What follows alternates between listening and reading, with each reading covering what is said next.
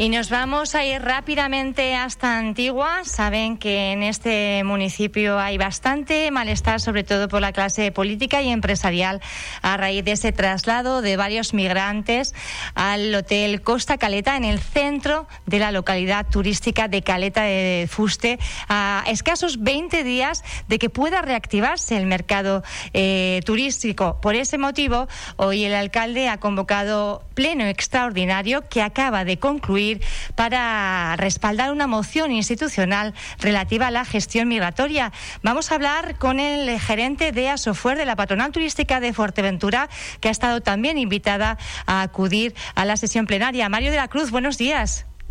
Hola, muy buenos días, Pía, y a todos los radio oyentes. Bueno, acaba de concluir, entendemos, ese pleno extraordinario eh, que se ha declarado finalmente. ¿Qué dice esa moción? Bueno, es una moción institucional que va a ser respaldada también por otras administraciones locales y, y bueno, instan un poco al gobierno central y al gobierno de Canarias a buscar una solución definitiva al tema migratorio y no utilizar sobre todo las zonas turísticas de la isla de Fuerteventura.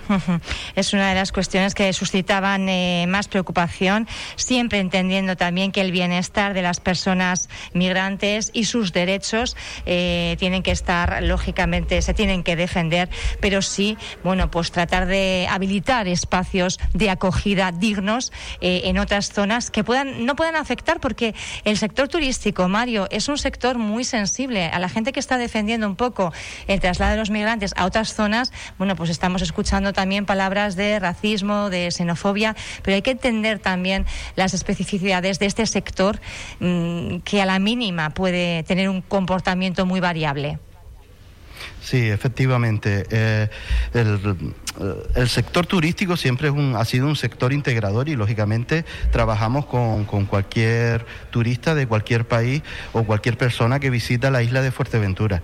Lo que pasa que entendemos que un hotel no es las instalaciones idóneas y yo creo que hasta a nivel legal no cumpliría la normativa actual ya que no está um, habilitado para este tipo de de pernoctaciones. No obstante, pues como ha dicho el Ayuntamiento de Antigua y su alcalde, eh, van a trasladar su visión de, esta moción institucional tanto al Ministerio de Migración como a la Delegación de Gobierno, a la Federación de Municipios Canarios y a la Asociación de Municipios Turísticos. Y bueno, vamos a ver si hay una reacción por parte del Ministerio y del Gobierno de Canarias. Mario, en ese, en ese pleno estaban invitados también los alcaldes de los, eh, del resto de cinco municipios eh, majoreros y también las organizaciones empresariales, lógicamente AECA, que es la Organización de Empresarios y Comerciantes de esa zona del Castillo, y ustedes como, eh, patronal mmm, han tendido la, la al ayuntamiento, hay un respaldo empresarial mm, por parte de en, en toda la isla, defendiendo un poco eh, esto, porque claro, escuchábamos en algún medio de comunicación que era la primera vez que ocurría que había migrantes alojados en, en hoteles. No. Pero simplemente echamos la vista atrás un poquito, unos meses, y los veíamos también en, en Corralejo. Eh, esta reclamación que ahora vuelve a estar sobre la mesa viene haciéndose desde hace tiempo en la isla.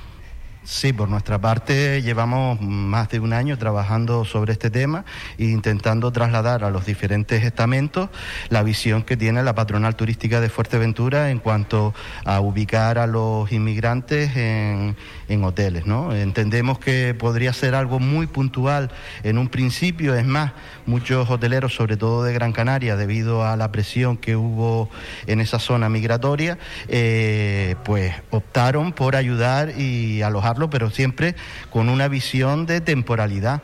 Ha pasado más de un año y no podemos seguir estando en la misma situación. Yo creo que ha habido tiempo suficiente para buscar unas alternativas viables y unas eh, condiciones de habitabilidad para, para estas personas, que, que, son personas como cualquier otra, no llevan ningún cartel que diga que son migrantes, aquí todos somos iguales porque somos personas.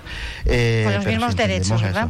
Efectivamente. Es más, una de las de los puntos de esta y que nosotros hemos trasladado también en su momento a los diferentes estamentos es la libre circulación que tienen estas personas. No pueden estar en estos momentos eh, ubicándolos solo en la isla de Fuerteventura en este caso o en las Islas Canarias. Ellos tienen su derecho de seguir este trayecto porque ellos es solo un paso lo, lo, de, lo de llegar a Canarias.